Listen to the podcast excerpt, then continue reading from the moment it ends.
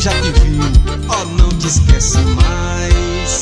Pra te exaltar, ó flor do Brasil, hei de te cantar, meu grato gentil.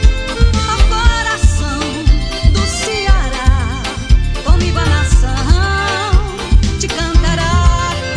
No teu céu, linda, brilha estrela fugida que há cem anos norteia teu porvir. Grato amado, idolatrado, teu destino has de seguir. Grande e forte como nosso verde mar, bendita sejas, ó terra de Alencar. Para te exaltar, ó flor do Brasil, hei de te cantar, meu prato gentil, ó coração do Ceará. Comigo a nação te cantará.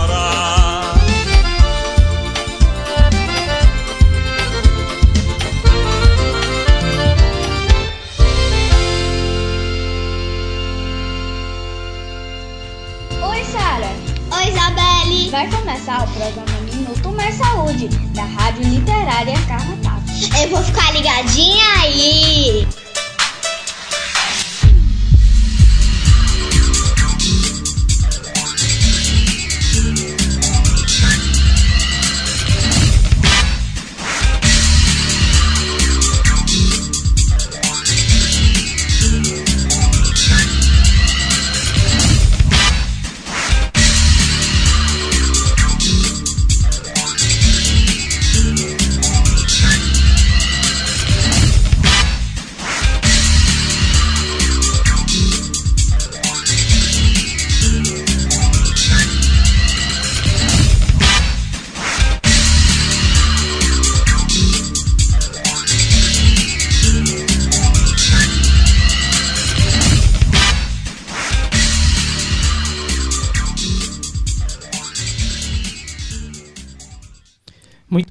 Tarde, ouvintes da Rádio Literária Carrapato. Estamos começando mais uma edição do nosso programa Minuto Mais Saúde. Né? Hoje é dia de carrapatearmos juntos com o programa Minuto Mais Saúde. Lembrando que o, o tema dos meses de abril, né? esse é o último programa do mês de abril, e tivemos o tema Os Desafios da Comunidades Agroecológica e as Organizações Sociais. Né? Então a gente trouxe vários convidados, né, uh, para a gente explorar esse tema. E hoje, né, trazemos mais convidados e convidadas para o programa de hoje para a gente estar tá encerrando aqui uh, esse ciclo de, de falas, né, é, em, é, a partir desse tema, né, os desafios das comunidades agroecológicas e as organizações sociais, saudando aqui inicialmente os nossos ouvintes da comunidade do Carrapato que está na escuta do nosso programa, em especial os feirantes que estão se organizando aí hoje é dia de feira. Grande abraços para os feirantes aí que estão aí na avenida, se preparando para logo mais dar início a mais uma edição da FEPROAF, Feira dos Produtores e Agricultores Familiares aqui da comunidade do Carrapato. Saudando também os nossos ouvintes que nos acompanham pela internet. Grande abraços para o pessoal né, da Rádio Cafundó que nos acompanha, é, é, também o pessoal que também nos acompanha pelo podcast. Né? Um grande abraço para todos. Muito boa tarde, Érica. Boa, boa tarde, Samuel. Agora, agora sim. Boa tarde, Samuel, e todos os nossos queridos ouvintes, né? em especial nossa querida comunidade aqui do Carrapato, né? os nossos feirantes, convidados, né? Com, é, e também as nossas comunidades aqui circunvizinhas, a Vila Nova, Vila Gregório, Vila Pedrosa, né, Vila Nova Belo Horizonte, a comunidade lá da, do Alto da Penha, do Mutirão, né, da nossa rádio amiga e parceira Rádio Cafundó, que transmite a nossa programação toda segunda-feira às 15 horas da tarde. Né. Dizer que a gente está bem feliz né, com com a finalização desse mês. Foram cinco programas, né, bem intensos, mas com temas que foram bem trabalhados, né, conversados, vários convidados com vários conhecimentos, né, da de representantes de comunidade, como também representantes da universidade, experiências, projetos, né, com o objetivo da gente sempre estar tá promovendo um encontro, né? É isso que a gente sempre pensa e faz, né? No, na tarde de sábado é um grande encontro juntando os saberes e vários sotaques, e né? vários sotaques, né? E hoje não seria também diferente, né? Então vamos agora de utilidade pública. Vamos de utilidade pública trazendo aqui os dados referente aos casos de Covid aqui da nossa cidade do Crato. Vamos a ele. Esses dados são fornecidos pela Secretaria Municipal de Saúde aqui da cidade do Crato. São dados do dia 29 de abril de 2022. Vamos a eles, né? Casos suspeitos, é, nenhum caso suspeito aqui na nossa cidade. Também internados, nenhuma pessoa. É, casos confirmados na nossa cidade, 20.906. Né? Recuperados, 20.653 casos recuperados aqui na nossa cidades. Na nossa cidade, descartados 38.428. É, total de óbitos aqui na nossa cidade, é, recorrente aqui da, é, da Covid, 253 é, óbitos aqui na nossa cidade, em isolamento também, nenhuma pessoa. É, total de notificações aqui na nossa cidade, 59.334 é, notificações. A gente traz também os dados referentes ao vacinômetro aqui. Esses são dados fornecidos pela Secretaria Estadual de Saúde aqui do nosso estado do Ceará. Vamos a eles, né? Até o momento são 19 milhões 787 mil e 92 doses, 92 doses aplicadas aqui no nosso, no nosso estado. Esses são dados do dia 28 de abril de 2022, né? É, total de é, doses aplicadas, né? Referente à primeira dose, Estamos em 7 milhões 998 mil é, 971 é, referente à primeira dose. Referente à segunda dose, é, 7 milhões 331 mil e 16 referente à segunda dose. Dose única aqui no nosso estado, estamos em 193.494, né, referente à dose única. Doses adicionais Aqui no nosso estado, estamos em 10.099 doses adicionais. Referente à primeira dose de reforço, aqui no nosso estado, estamos em 4.208.512. Referente à segunda dose de reforço, é, estamos até o momento 45.810, né, é, referente à segunda dose de reforço. Esses são os dados referentes ao vacinômetro aqui no nosso estado. Vamos de abraços, Érica? Vamos sim, né? Mas é, lembrando, né, que essa semana a gente teve mais que um abraço, né? Foi um abraço físico em presença da nossa Ei, querida professora Clóvis, bom né? encontro.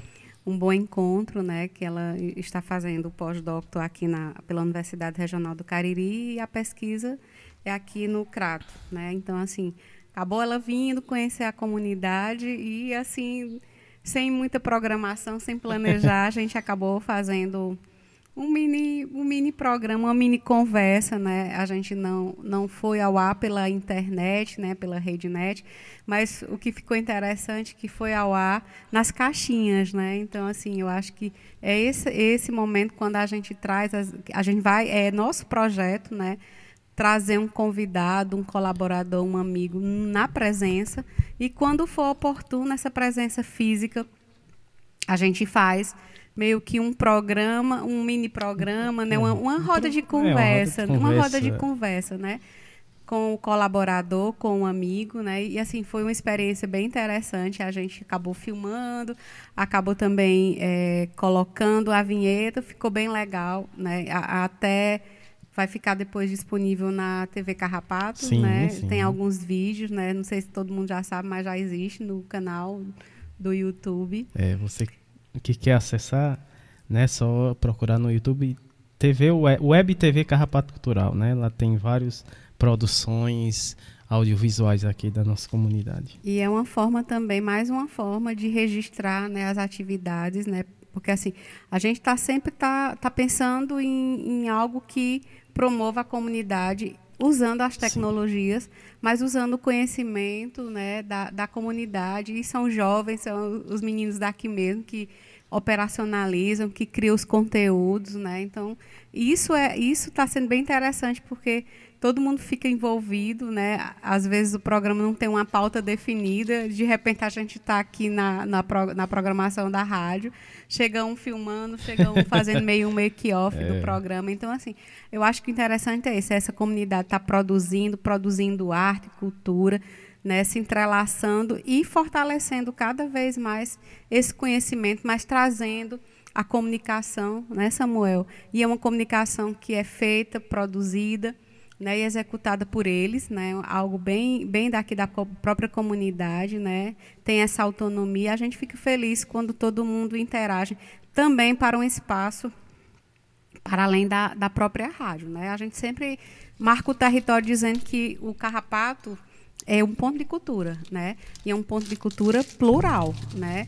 Que entrelaça várias, várias expressões artísticas na dança, né? na formação né, também da, das crianças, na leitura, no incentivo, né? E, e na feira, né? Porque a feira, feira, também, a feira também tem um, tem, uma, tem um resgate, né? De, de coisas bem, com certeza, bem da identidade da, dessa comunidade, né? Os lambedous, as, as ervas medicinais que são comercializadas é, produtos bem regionais que só tem aqui e, e, e, acaba tendo num período que não é tão comum, né? Tipo assim, uhum. como exemplo, eu vou trazer o beiju.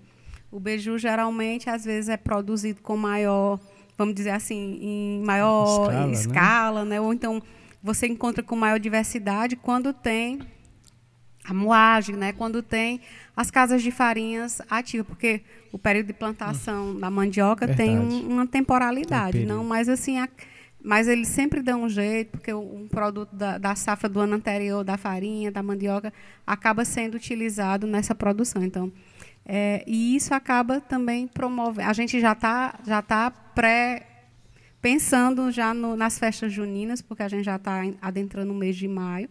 O mês de maio já precede algumas festividades aqui no Cariri, como a, era a festa de Santo Antônio, na cidade de Barbalho, embora esse ano não vai ter, em virtude de um, de um problema na, dentro da própria cidade, mas a gente já vai resgatando essas tradições através dessas expressões culturais, através daquilo que a, que a comunidade vinha vem fazendo, né? E durante esse momento ainda de pandemia, a gente não podia estar tá realizando porque não podia aglomerar, né? A gente ainda precisa repensar isso, né, Samuel, com muito cuidado, né?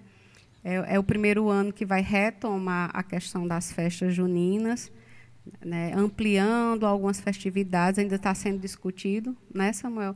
A questão sim, das quadrilhas sim. juninas, né, como é que isso vai ser feito, o formato, que é uma coisa que sempre existiu, né, mas esses dois últimos anos tivemos que dar uma pausa, fizemos um São João virtual através de uma programação mais rica e diversificada na questão de música, mas a gente está pensando tudo isso, como é que a gente vai retomar aqui dentro da comunidade. Mas a vinda da professora Cláudia nos encheu de, dessa, dessa alegria na presença, no abraço, um abraço para além do, do virtual, mas foi um abraço físico, e isso que enche o coração de, de, de gratidão né, e de felicidade. Mas vamos de abraços, né? É, e o abraços mais que especial sempre para ela, né, para Patrícia Silva. Já está dizendo aqui que em breve está por aqui. E a gente está esperando, viu, Patrícia?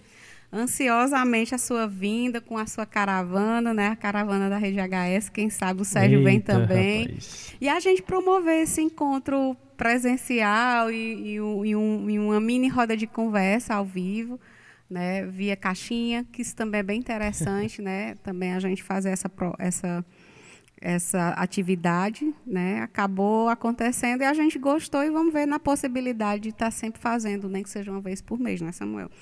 Então, também um abraço para o professor Ricardo Cecim, nossa querida Lorraine Solano, Graça Portela, lá da Fiocruz, Rio de Janeiro, o professor Sérgio Aragá, que é a Rádio Paulo Freire, da Universidade Federal do Pernambuco, nossa querida Margarida Pereira, doutor Olivandro, né, lá de Cajazeiras, é, que vai estar hoje. Vai né? estar conosco, né, é. mais uma vez aqui participando do nosso programa.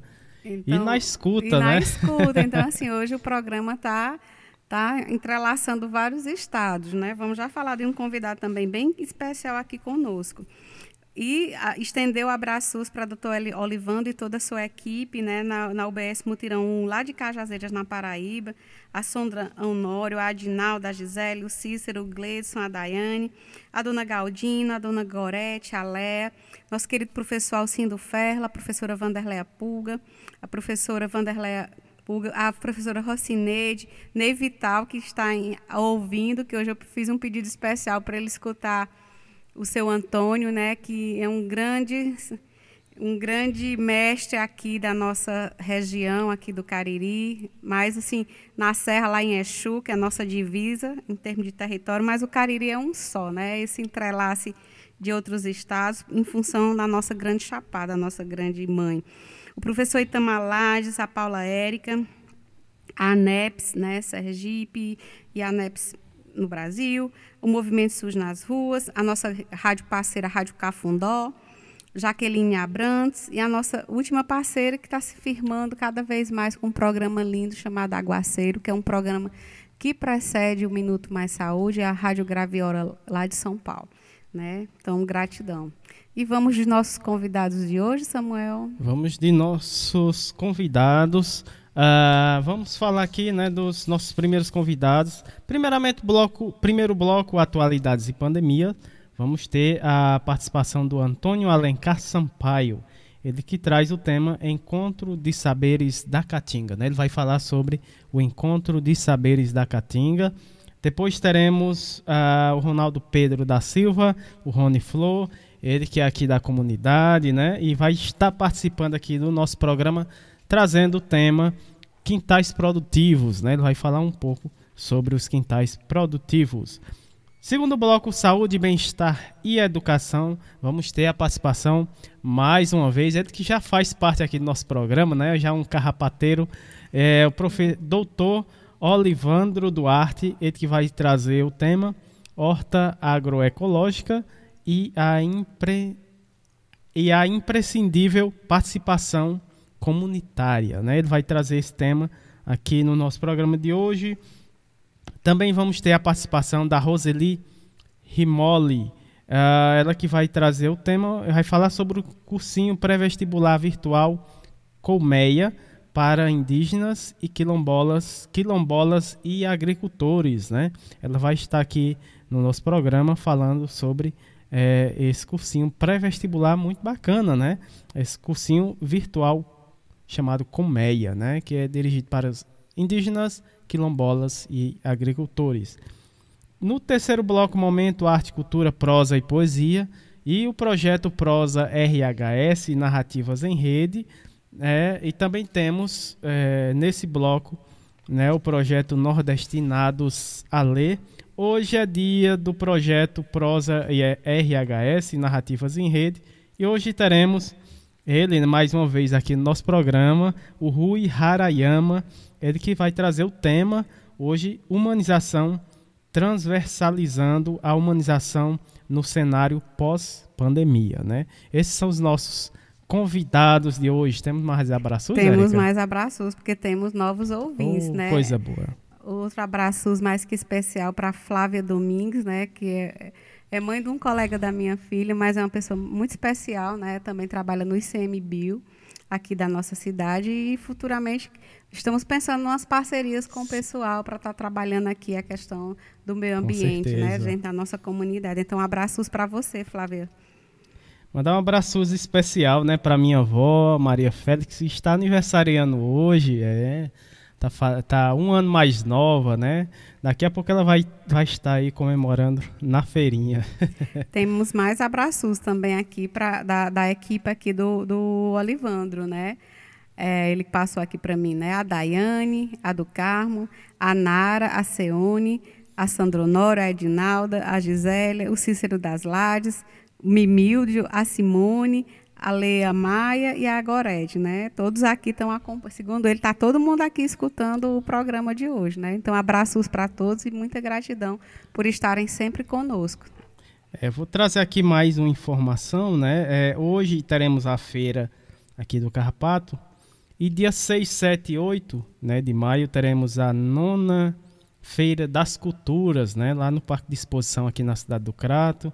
Feira das Culturas do milho, arroz, amendoim e mandioca. Né? Começa, vai começar aí dia 6, 7 e 8 de maio. Né? Uh, toda, tem, tem, fortalecendo já... a agricultura familiar. Né? Teremos, além da feira, né, com, os, com os produtores eh, e agricultores, também teremos alguns movimentos. Né? Teremos o sarau Grito Poéticos, deixa eu ver aqui mais plenária da economia solidária e uma apresentação cultural da, das coqueiras do Baixio. Olha aí que bacana. É, é bom falar um pouquinho da, da, da, presença do maracatu no festival de, de máscaras, quando é Sim, sim. É, daqui a pouco a gente vai falar também. É, vai estar acontecendo dia o, o, Festival Internacional de Máscara. Vai estar acontecendo aqui né, na cidade do Crato, do dia 24 a 29 de maio, né, última semana aí de maio. A gente vai trazer, uh, vai vir alguns, uh, algumas atividades aqui para a nossa comunidade, né? Muito bacana. Vai ter essa interação, né, entre os outros pontos de culturas também, né? Uh, e esse festival de máscaras, se eu não me engano, já vai em sua quarta ou terceira edição. Muito bacana essa proposta aí, né, do Festival Internacional de Máscara, que vai começar com um grande cortejo viu, Érica? No centro da cidade, né, vai ter a confecção das máscaras nas comunidades. Se eu, se eu não me engano, uma novidade é, esse ano no Festival é, Internacional de Máscara, essa interação maior com as comunidades. Né? Então, gente, é, é, dentro do, do é, desse evento, vai, vai ter é, esse momento o festival nas comunidades, né? Se eu não me engano, são quatro comunidades que vai estar interagindo aí é, com as atrações e os momentos culturais do festival.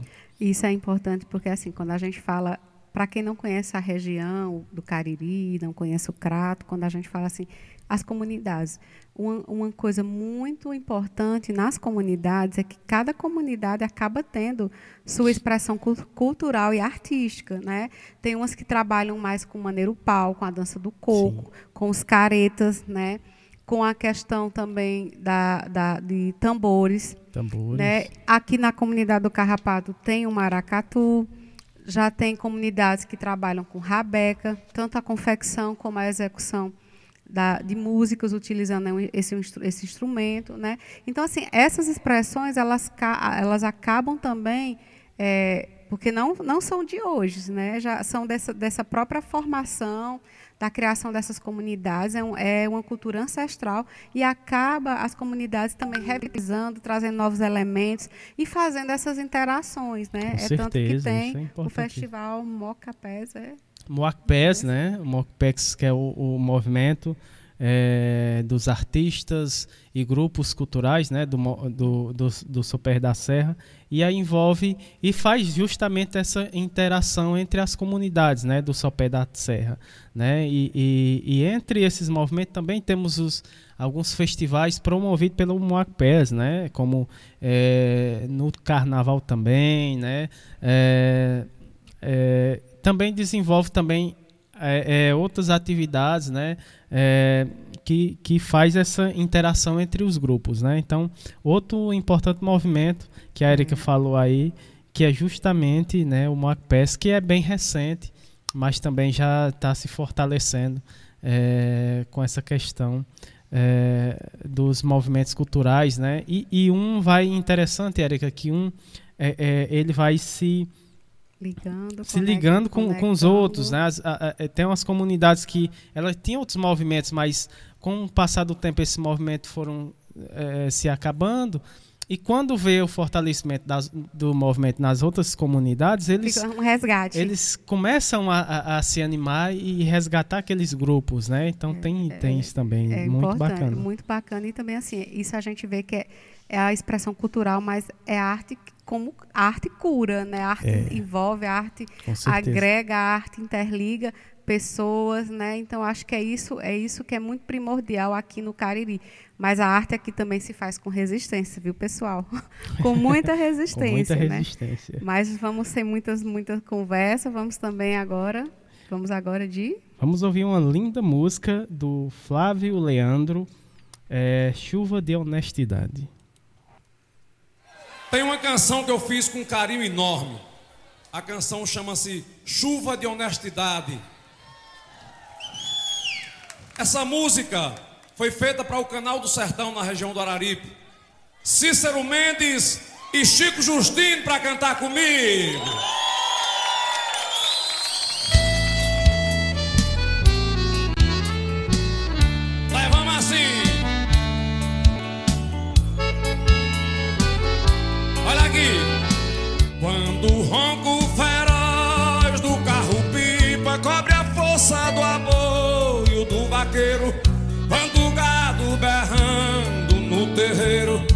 Se despede da vida do peão, quando verde eu procuro pelo chão, não encontro mais nem mandacaru, da tristeza ter que viver no sul, pra morrer de saudade do sertão.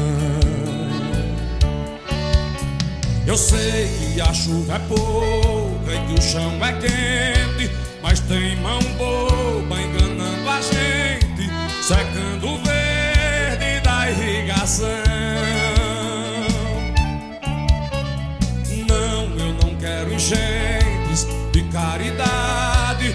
quero chuva de honestidade, molhando as terras do meu sertão.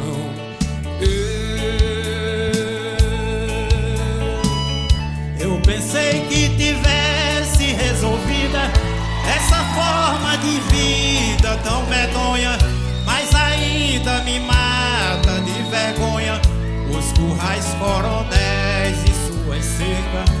Eu pensei nunca mais sofrer da seca no Nordeste do século 21, onde até o voo troncho do ano fez progresso e teve evolução. Eu sei, vai lá! Eu sei que a chuva é pouca e o chão é quente, mas tem mão boba enganando a gente, secando o da irrigação.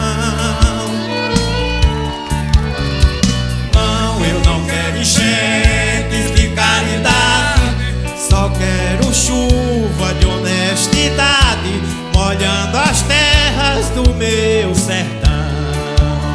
Israel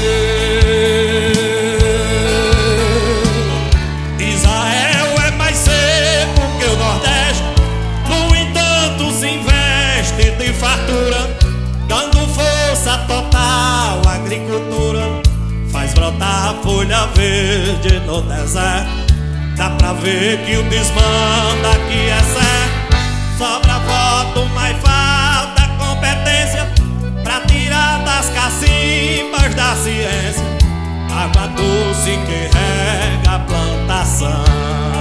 Eu sei, eu sei. Eu sei que a chuva é, é pouca e que o chão é quente, mas tem mão boba enganando a gente secando o verde da irrigação.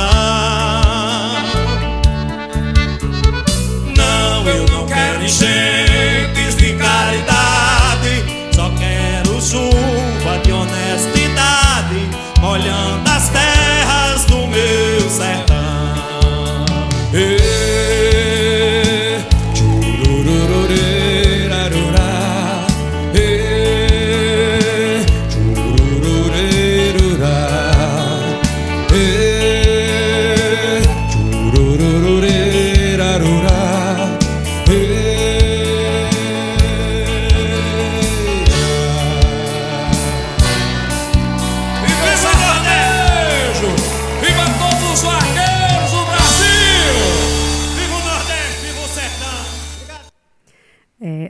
gente estava aqui no, nos bastidores falando da potência e da afetividade, da reflexão e da riqueza poética que é essa música, né? É de, do grande compositor Flávio Leandro, aqui, de, de Uricuri, do Pernambuco, né?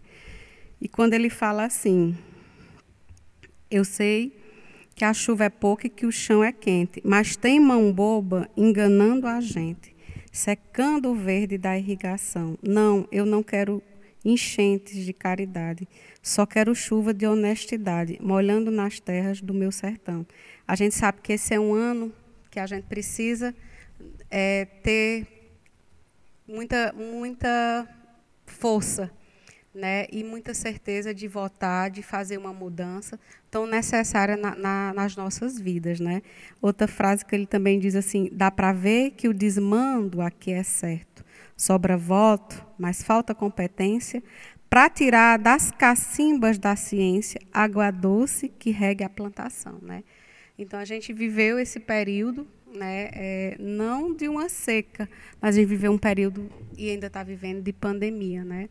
E que a gente viu o quanto foi necessário a ciência nos nortear, a ciência que a gente tomasse decisões pautadas na ciência e não em quem nos governa, né? Mas sem muitas palavras, vamos ouvir agora, né, Samuel, o nosso próximo convidado.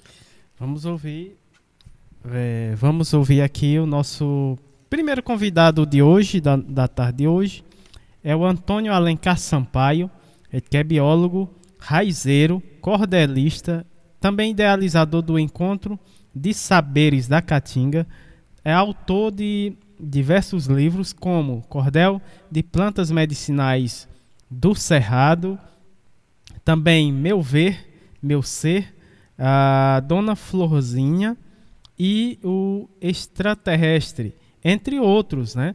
Ele fala lá de Exu, no Pernambuco, e ele vai falar sobre o tema, é, sobre o encontro de saberes da Caatinga, não é isso, Eric? É sim, dizer a seu Antônio que está nos ouvindo que é uma grande honra tê-lo aqui, certeza. né? E a Rádio Literária Carrapato está aberta, né, para que o senhor volte e retorne. Nem começou, mas a gente já está já tá pensando já tá, no seu retorno em breve, né, para falar para divulgar quando fechar toda a programação desse belíssimo encontro, que é o encontro né, de saberes da Caatinga.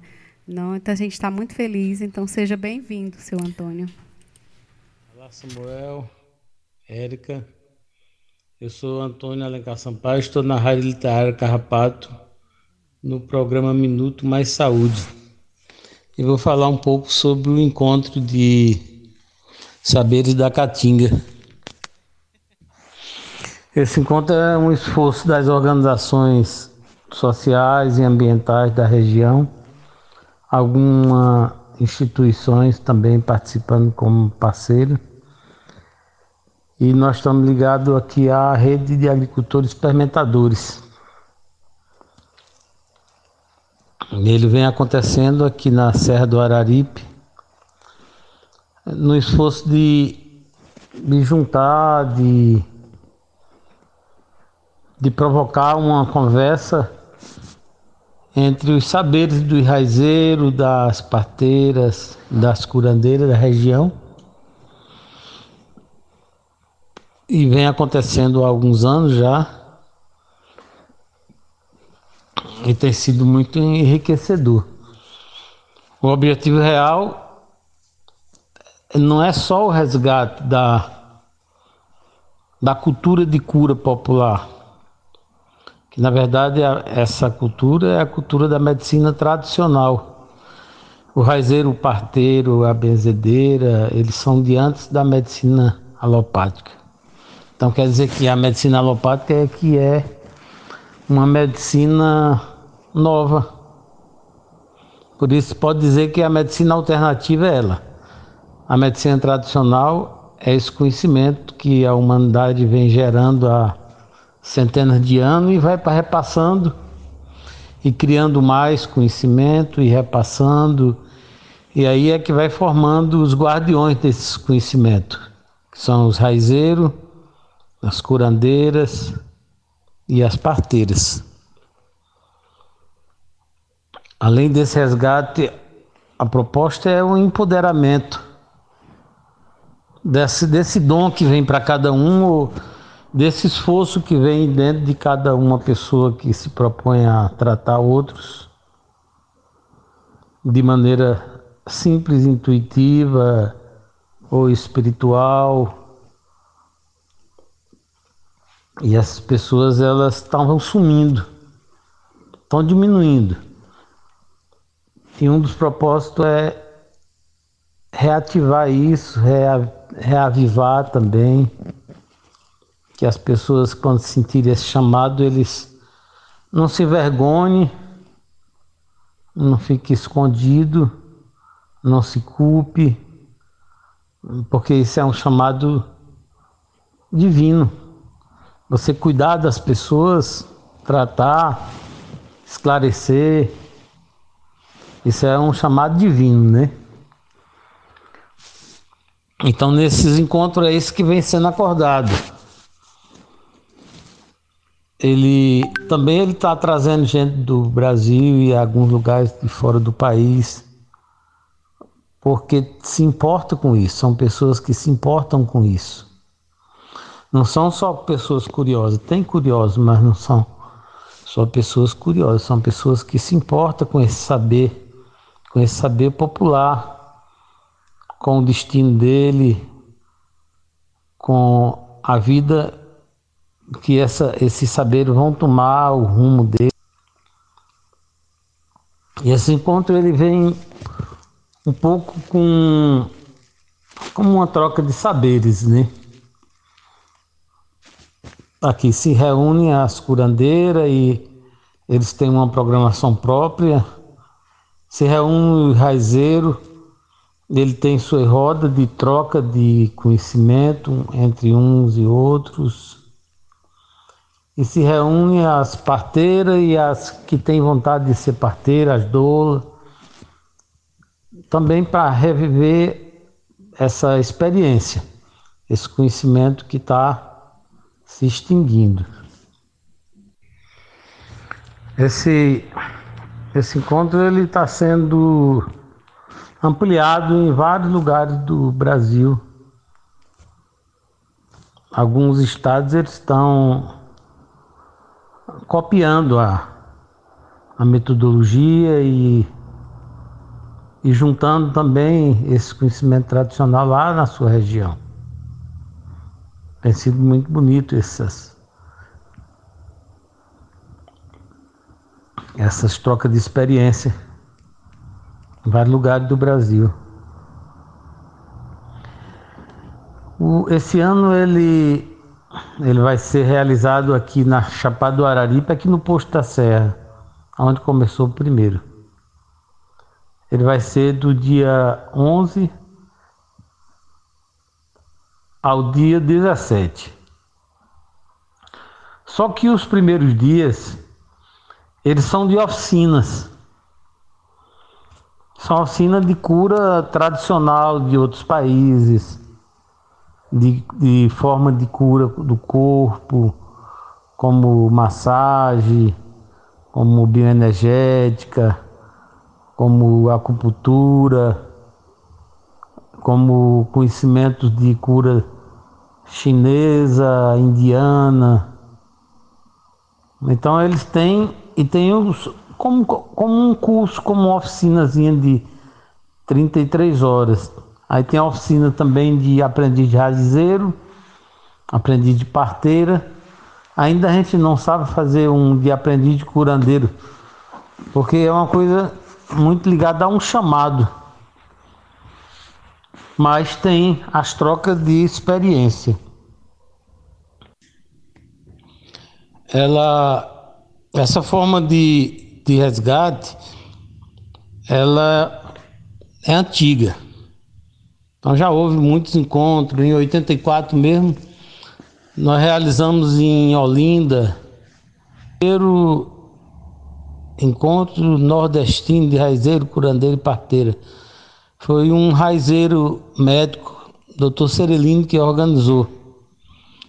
E foi um grande avanço na, na medicina fitoterápica, na, na inclusão de alguns medicamentos no SUS, em hospitais públicos. E depois ela foi se renovando nessas duas décadas, a gente vem fazendo esse micro encontro nas comunidades tradicionais. Então nós fizemos com várias comunidades tradicionais do Brasil e de fora do país, mais comunidade indígena e comunidade quilombola, comunidade ribeirinha e sertanejos e nos sertões também. Esse, esse encontro nessas comunidades ele era um encontro totalmente fechado. Se discutia o conhecimento daquelas comunidades na área de cura e logo depois logo depois esse conhecimento era transformado em apostilha e era entregue às pessoas, não saía de lá para fora. O contrário desse aqui, aqui ele todo conhecimento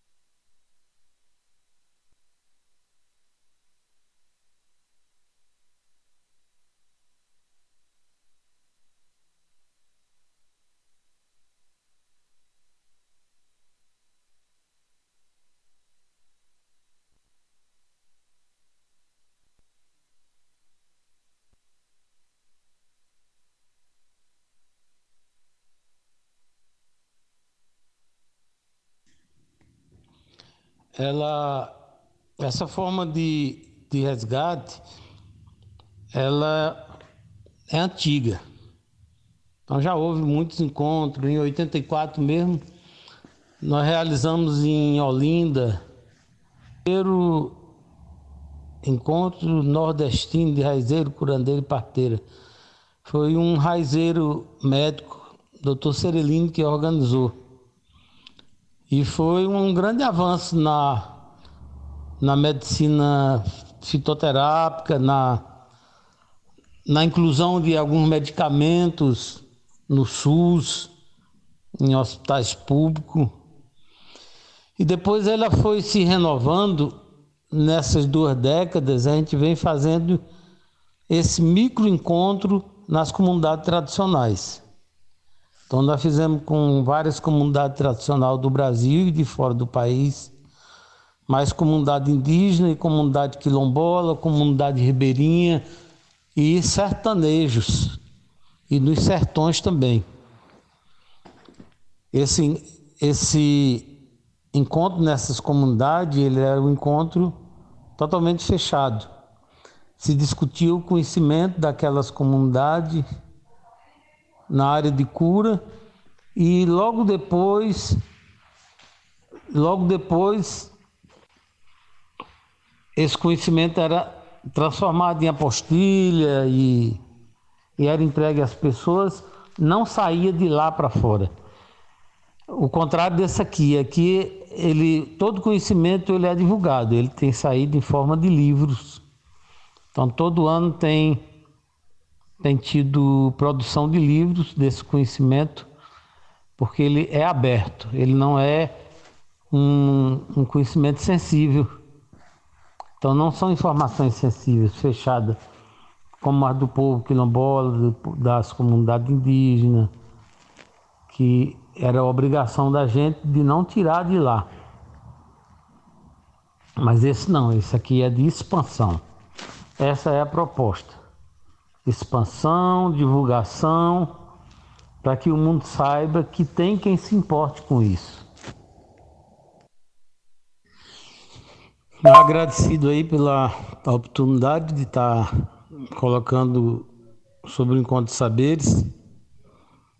E estão, estão convidados, todos vocês estão convidados a participar.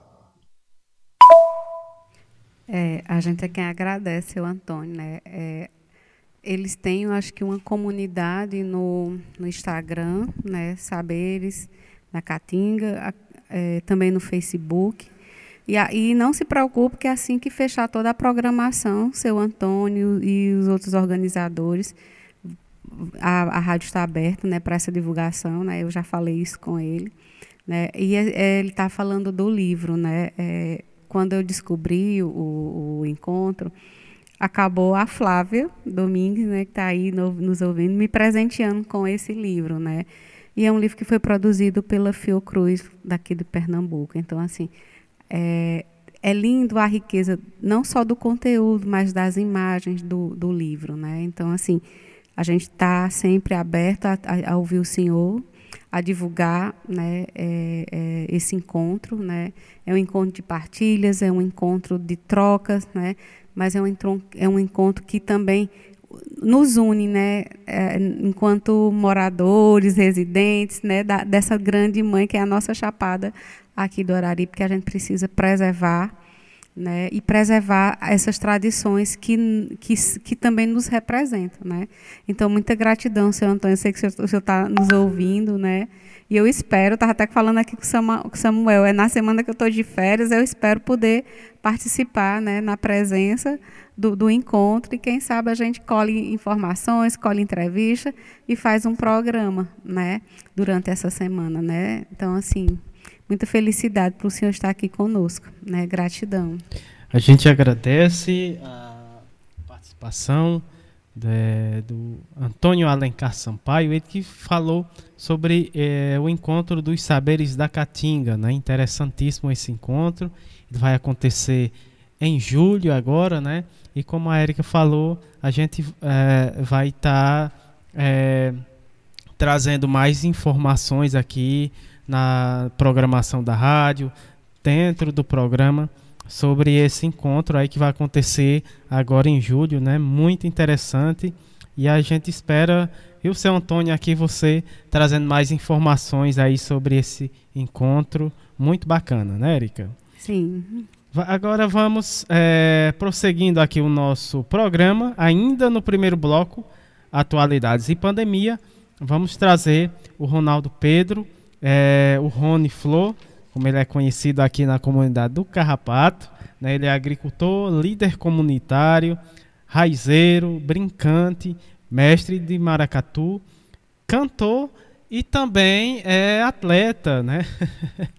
Maratonista. Maratonista, é, exatamente, né? Então, é, e ele vai falar aqui no nosso programa um pouco sobre os quintais produtivos e também a experiência que ele tem né, sobre esse tema aqui na comunidade, sua experiência na sua residência né, de quintais produtivos. Então vamos ouvir é, o Rony Flor. Seja bem-vindo aqui ao nosso programa, muito boa tarde. Meu nome é Ronaldo Pedro da Silva e estou aqui para falar um pouquinho a respeito de quintais produtivos, né? e que é possível você fazer uma produção em pequenos espaços. E fui convidado para falar um pouco a respeito dessa pauta de quintais produtivos. É, a produção a partir de quintais, a partir de apartamentos. E é muito relevante e importante falar um pouquinho da produção, né, em que nós somos o que nós se alimentamos. E a partir de, de uma produção pequena, né, que possa dizer assim, de, a partir de quintais, que é possível anteriormente, se pensávamos muito em uma produção pequena, a partir do quintal, já que, como nós somos campesinos do, do campo, e essa oferta de território de terra a partir do momento em que acabou a produção nos sítios daqui do, do pedaço da serra, da Chapada, por conta inclusive da, da não mais produção da, do ciclo da cana-de-açúcar, ficou complicado para nós produzir o nosso alimento, consequentemente, e o que nós mais fazíamos, que era a plantação de horta, para tirar nosso sustento, para vender na cidade e tirar nosso sustento. E a partir daí, nós fomos deslocados do, do sítio para uma área bem menor. E aí ficou aquela discussão nos grupos em que pudéssemos produzir aquilo que nós mais fazíamos, que era a horta. E aí nesse hall de discussões surgiu a possibilidade de nós produzir nos quintais. E passamos alguns, alguns anos discutindo a possibilidade de produção, alguns até pela condição do terreno pequeno. Achava que não tinha condições, acostumado a produzir em larga escala, num ambiente grande, num território grande. E aí muitos duvidavam. E eu, nas minhas pesquisas, comecei a fazer.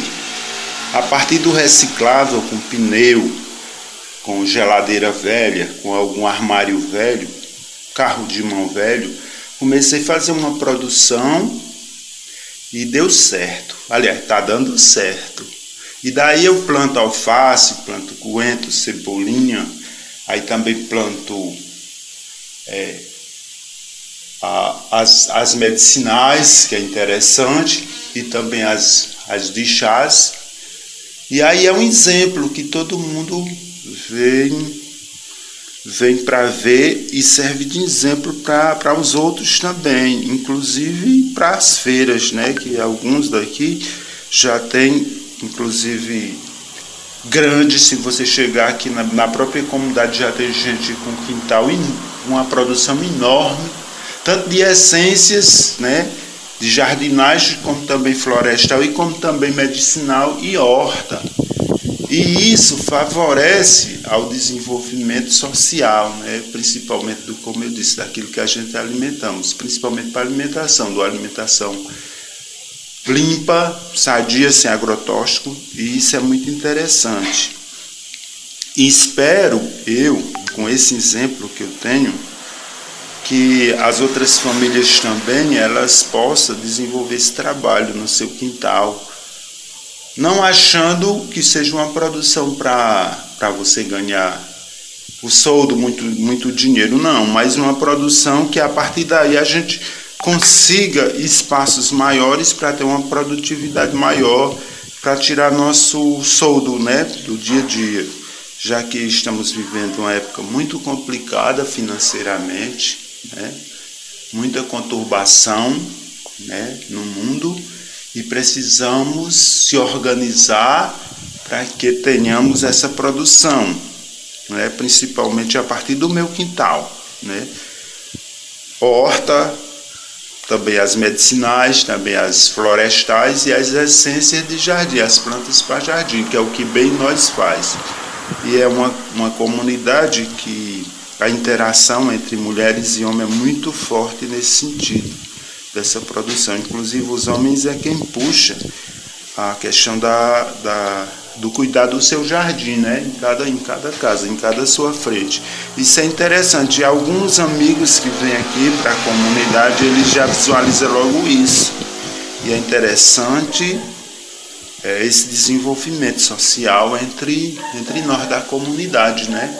E a partir de então, eu acredito daqui, eu estou fazendo uma reformulação no meu quintal, e aí eu, ainda vai ficar menor, porque eu dividi lá uns espaços e agora eu vou mais para a produção vertical. E eu quero mostrar esse exemplo para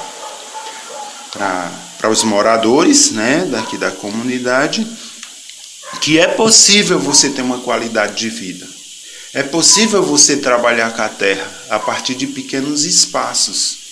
Então isso é muito interessante. E a partir daí nós vamos buscar qualificação, formação, para que nós realmente daí se tire um soldo, se tire uma forma de você ganhar alguma, alguma grana, algum dinheiro para comprar os produtos que você não produz. Isso é muito interessante, estimula a capacidade de cada um buscar o sentido de, de melhorar a qualidade de vida, como eu disse, a partir do que você se alimenta. Então é isso, pessoal. Esse é um recadinho que eu deixo, né, que é possível você fazer um trabalho com horta, com plantas a partir do seu quintal.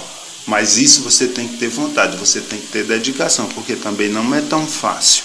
Da mesma forma que nada é fácil na vida, né? Tudo você tem que correr atrás e buscar. Então, eu acredito que a partir de mim há uma possível mudança, né? A partir de mim há uma possível condição de você ver o mundo com mais qualidade, um mundo com mais desenvolvimento social, com mais necessidade de organização. Então, eu acho que para nós, ser humano, tem que fazer isso. Tem que multiplicar. Tem que ter essa coletividade, senão, na forma que, que o mundo está, da forma que as pessoas estão vivendo, uma loucura, todo mundo buscando né, o mundo, esse mundo interior, que também a partir desses momentos difíceis nós vivemos. Então eu acho que a partir de, de, que você começa a mexer com a terra, de que você começa a produzir alimentos de qualidade, você consequentemente você está melhorando o sistema, né, o mundo. Então é essa mensagem que eu deixo nesse momento e, agradeço estar nesse momento falando um pouco com relação à questão do quintais produtivos, a questão do mexer com a terra, porque quando você mexe com a terra, você está vivendo, você está cuidando. É, eu vou chamar de Rony, né? Porque foi assim que eu conheci. Né? Bem, af bem afetivo. Então, assim, a gente ficou muito feliz, né? Quando a gente estava na composição da, da, da, dos temas e, e, das falas.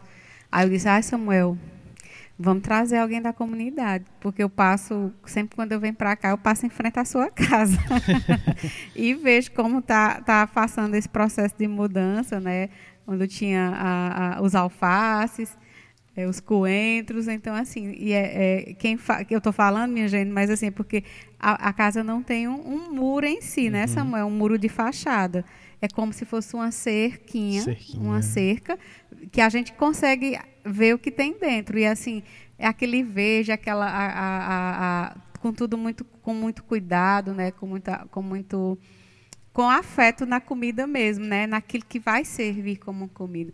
E quando ele fala que aqui na comunidade os quintais são cuidados por homens, a gente foi assim, eu e Samuel assim contabilizando quem a gente já conhecia que tem essa esse dom, porque cuidar de um jardim é, é, ou um jardim de horta, né, ou um jardim de flor, tem que ter um dom mesmo. A planta ela tem que se sentir cuidada, né? Às vezes a gente tem que conversar com a planta, né? Isso também faz parte. E aqui tem, eu lembrando, tem seu Silvestre, tem Tiago, que é jardineiro, Tiago, que é irmão de, irmão de, de seu Silvestre. Quem mais, Samuel? Tem o, o, o José Hilton também, que trabalha com isso. É, tem o seu Ra Raimundo Cosmo também, né? Que trabalha. É, deixa eu ver quem mais. É, mais, mais esses. Mas, assim, são, são os homens que têm essa grande é, vamos dizer assim, os dons né, de estar tá fazendo isso aqui, principalmente na comunidade. Né? Em breve a gente vai trazer seu Silvestre para dar uma conversadinha aqui, né? o, o, o jardim dele. Quando um dia vocês vierem conhecer, é dentro da casa, a casa eu digo assim, é um complexo de família, porque tem a casa da, dos pais de Samuel, de Samuel, depois a casa da tia, depois a casa de outra tia, do outro lado outra casa, e não são cercados por muro. É, é, tipo assim, como se fosse um grande jardim. Você não sabe onde começa e, como diz aqui uma fala bem aqui, e como finda um quintal, um espaço que define uma, entre uma casa e outra, mas é cercada de muitas plantas, Sim. né? E ele tem na, no, no trabalho do jardim dele é troca e vende.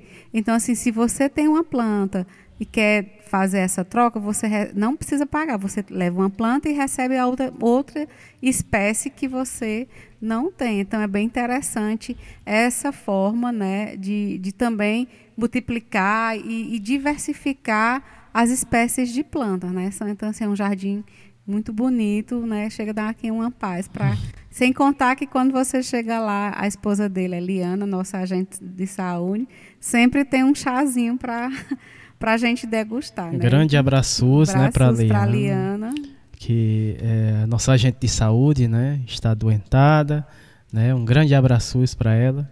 Ela que faz parte, né, da feira também, com seus é, seus sucos naturais e os chás, né? E Muito, o dindim. E um dindim.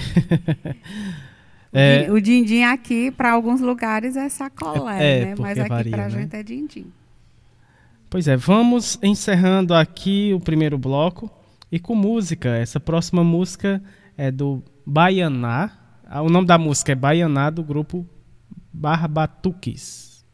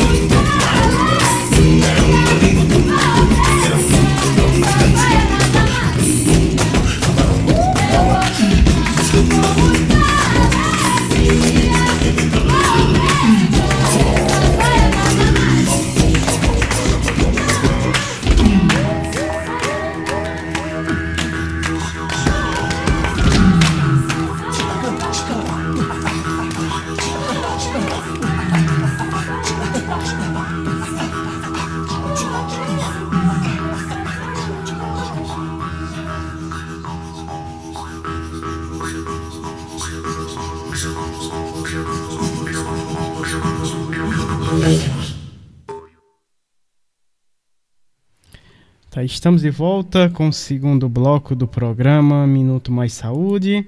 Vocês ouviram, né, o grupo Barbatuques com a música Baianá, linda música.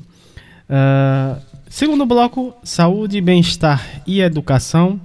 Vamos ter aqui o nosso nossa primeira fala do professor do Dr. Olivandro, né, Dr. Olivandro que está aí na escuta do nosso programa. É, ele que é médico, residente em medicina uh, da família de medicina familiar e comunidade, né? Ele fala, ele pertence também à UBS Mutirão 1, né? Um abraços para toda a equipe da UBS Mutirão 1 que está na escuta do programa, lá da cidade de Cajazeiras, na Paraíba. O doutor Olivandro vai falar sobre hortas agroecológicas e a, e a imprescindível participação comunitária. Né? Vamos ouvir mais uma vez aqui no nosso programa o doutor Olivandro. Seja bem-vindo mais uma vez, muito boa tarde. Olá a todos, todas, todes que nos acompanham pela Rádio Carrapato. Agradecer especialmente a Érica que sempre nos convida a trazermos algumas boas reflexões a partir das nossas vivências enquanto equipe, comunidade e serviço. Dessa vez não seria diferente, uma proposta um tanto quanto ousada, dadas as dificuldades que estamos vivenciando esses últimos tempos no que diz respeito à natureza. A temática da sustentabilidade, da agroecologia, da agricultura familiar, atravessa os tempos e é uma temática que a cada dia mais precisa ganhar destaque. Um destaque em que nós possamos trazer pontos de reflexão, sinais de esperança alerta diante das dificuldades que a temática ainda precisa enfrentar.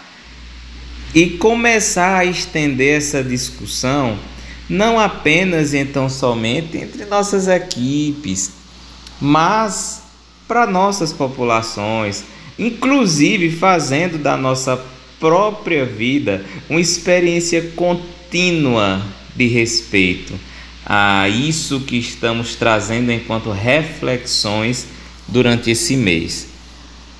Prazer, sou Olivandro, médico aqui na UBS do Mutirão em Cajazeiras, residente medicina de família e comunidade.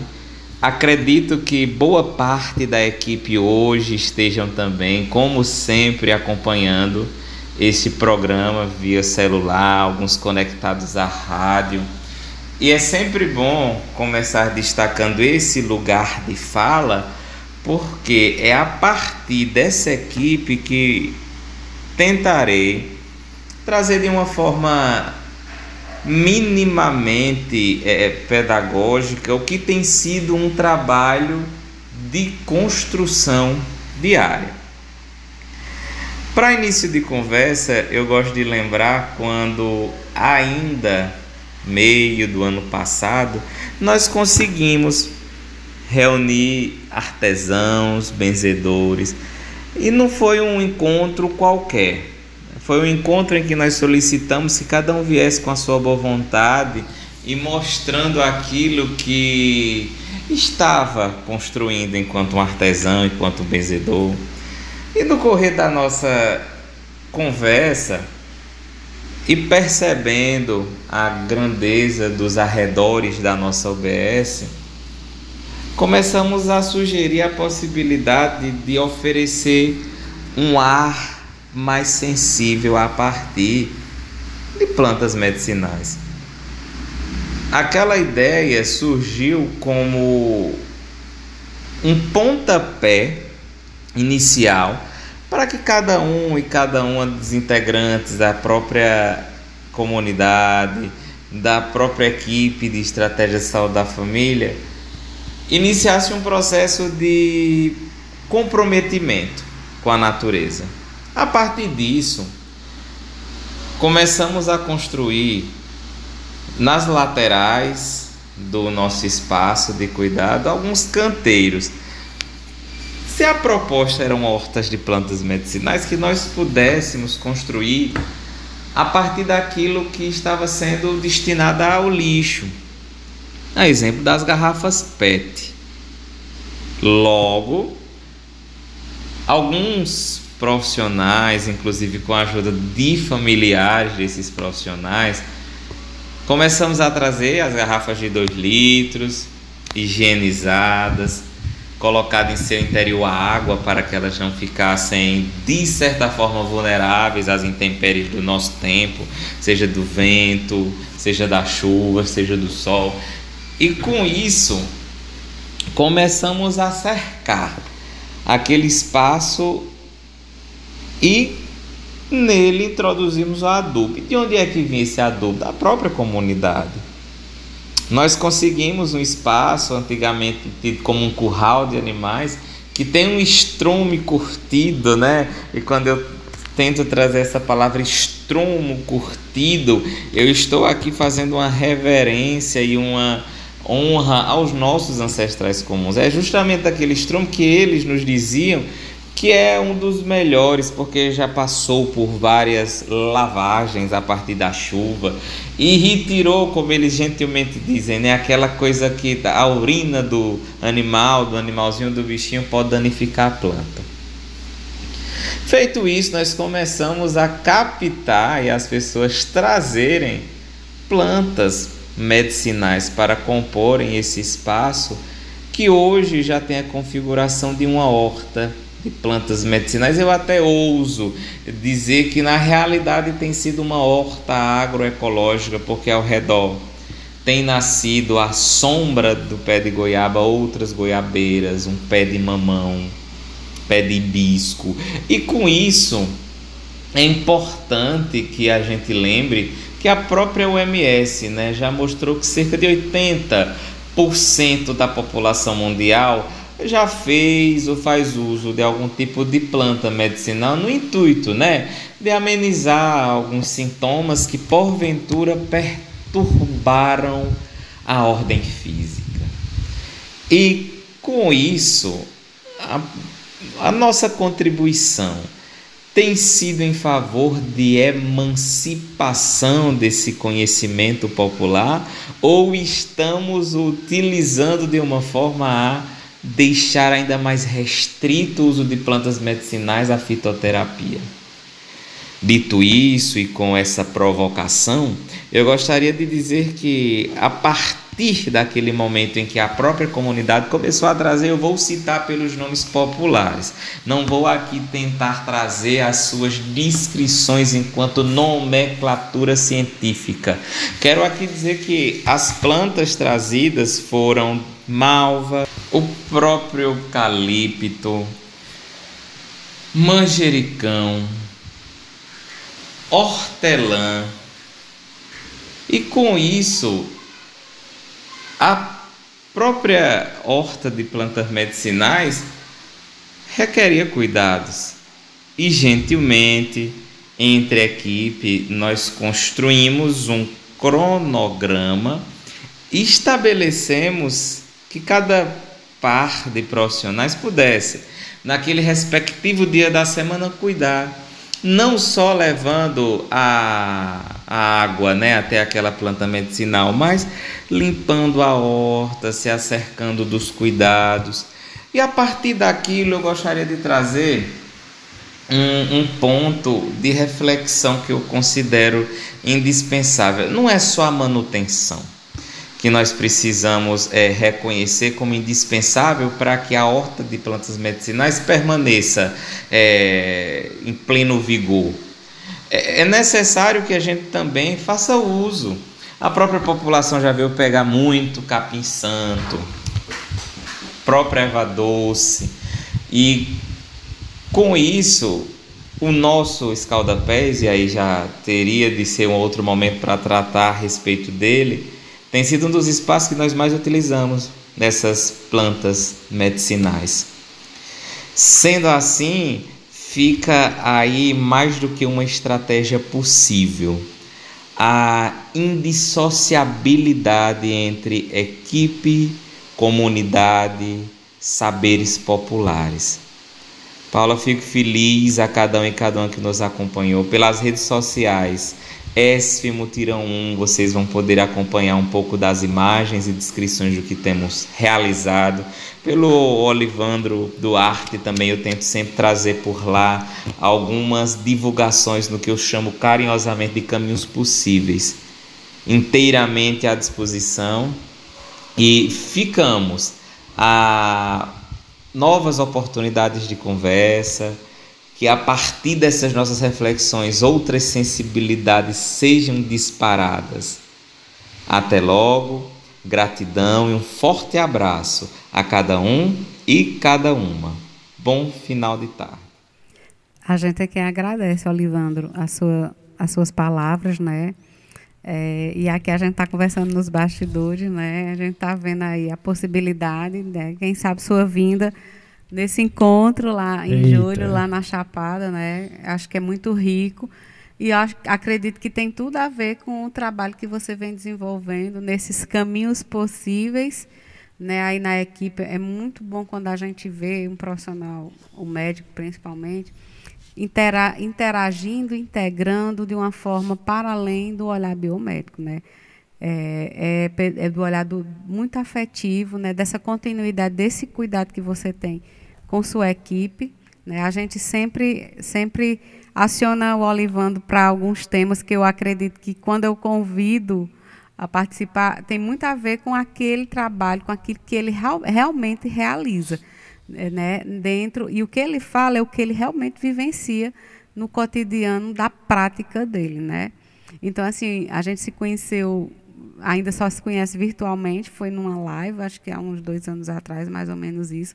E a gente foi trocando, porque ele também já participou de programas de rádio, já teve um programa de rádio, né? Então, essa questão realmente da comunicação, ela vai agregando, ela vai agregando saberes, ela vai agregando os sonhos, as lutas, né? Mas esse, essa vontade de repassar informação para o além do técnico. Né? Eu acho que é, é essa proposta que a gente tem aqui, acredito que você tem até pela forma como você fala, né? É, de uma, de, muito sensível, né? mas trazendo essa realidade que você vivencia dentro do seu território. Ele falou né, da, da, da, do Instagram, do canal de comunicação, né, tem várias experiências. Acho que ele já participou aqui do nosso programa, acho que é a quarta ou a quinta vez, eu já perdi a conta, né?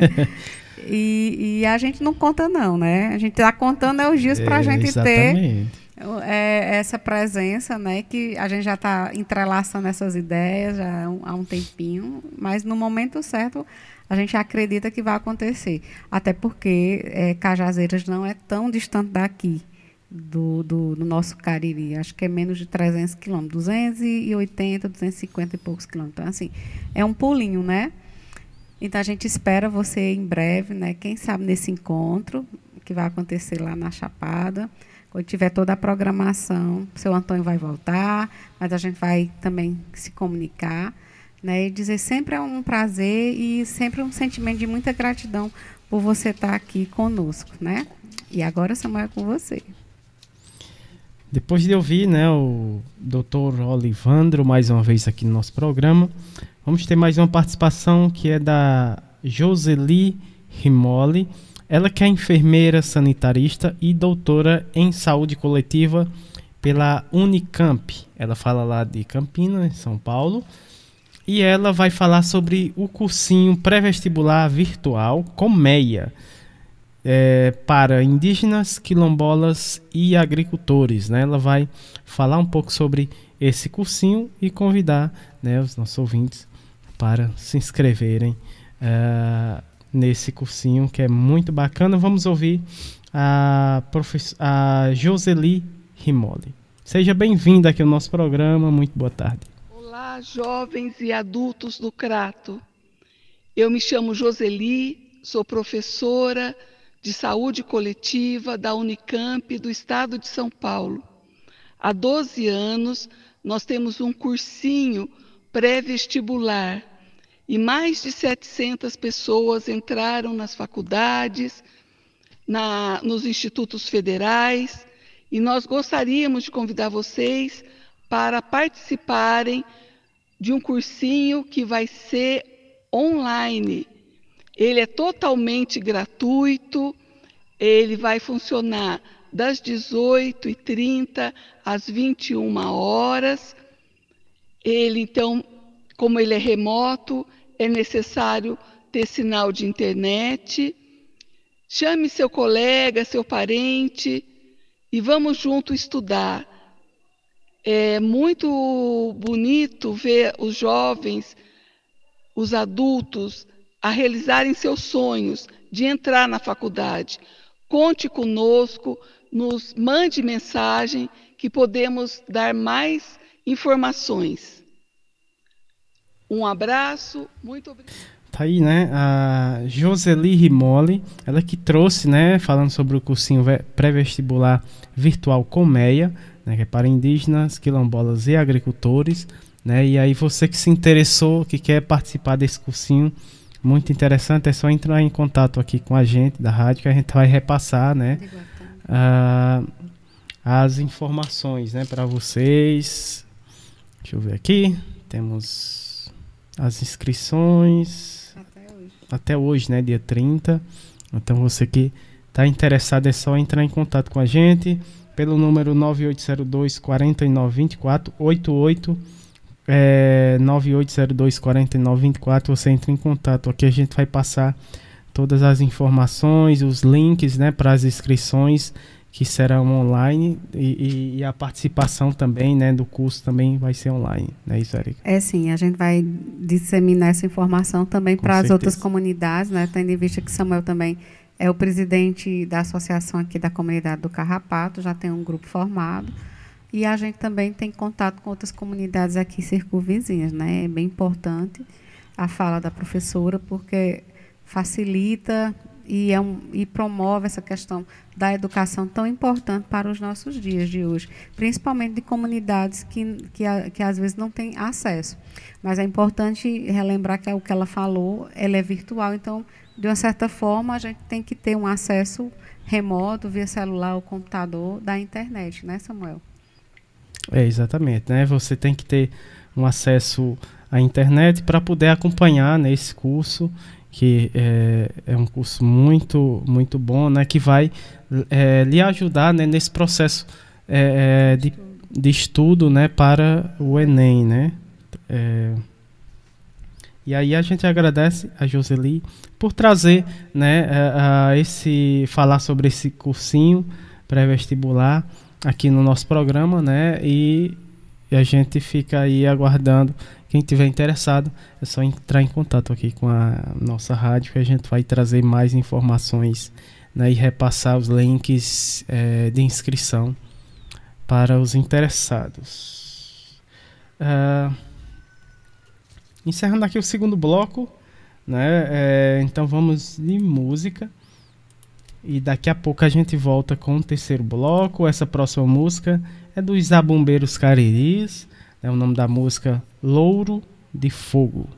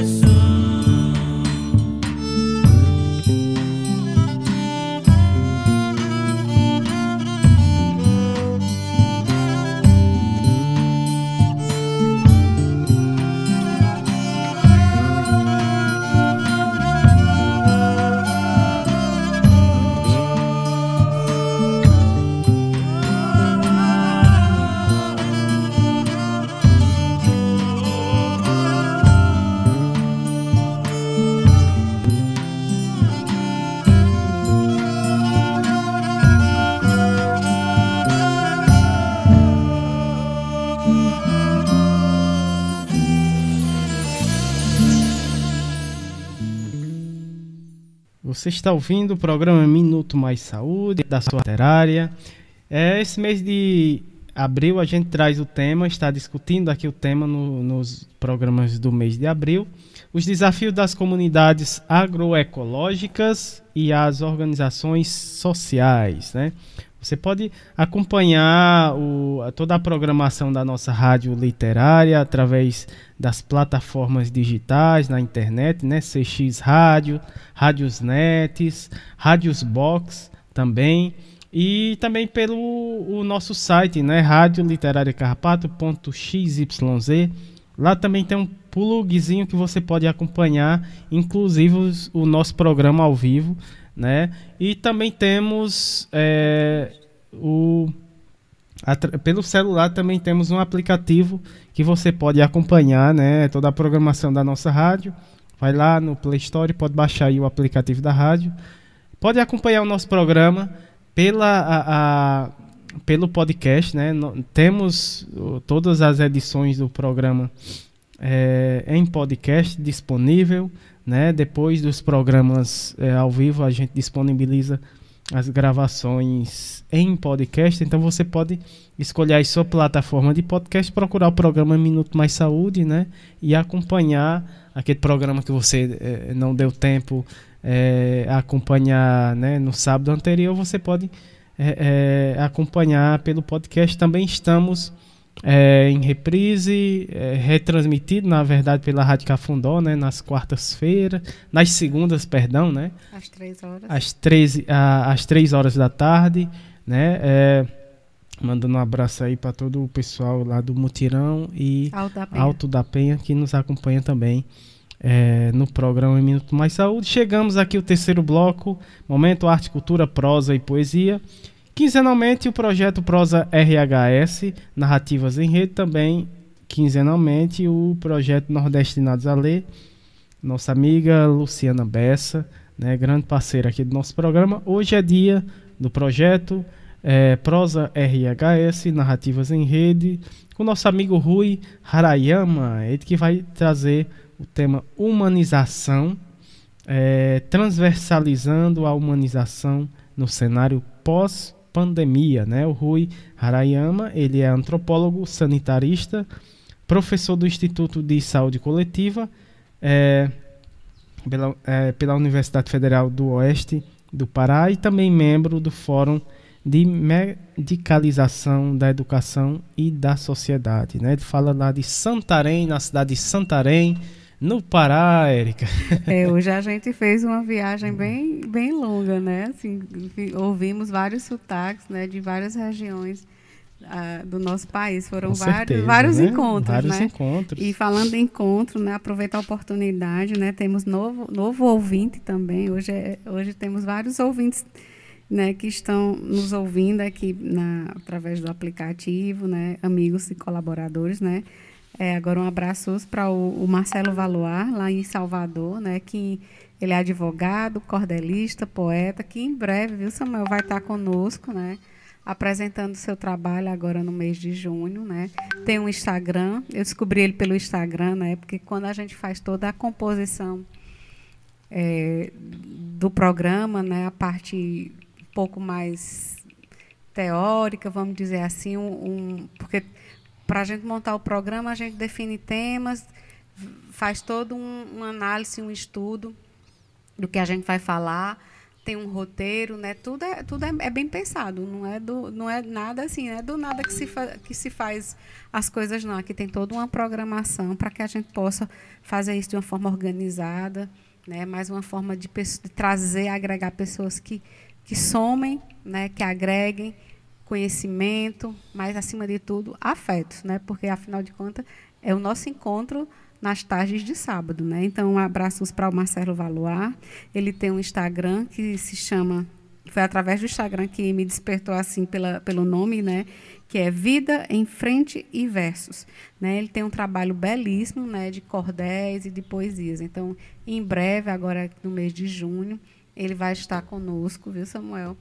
Apresentando o trabalho dele, em breve lançando um livro, então a gente já está na conversa. Né? Que e, bacana.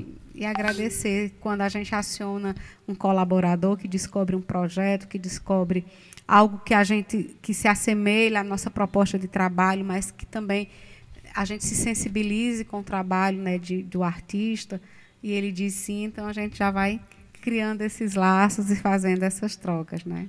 Gratidão ao Marcelo.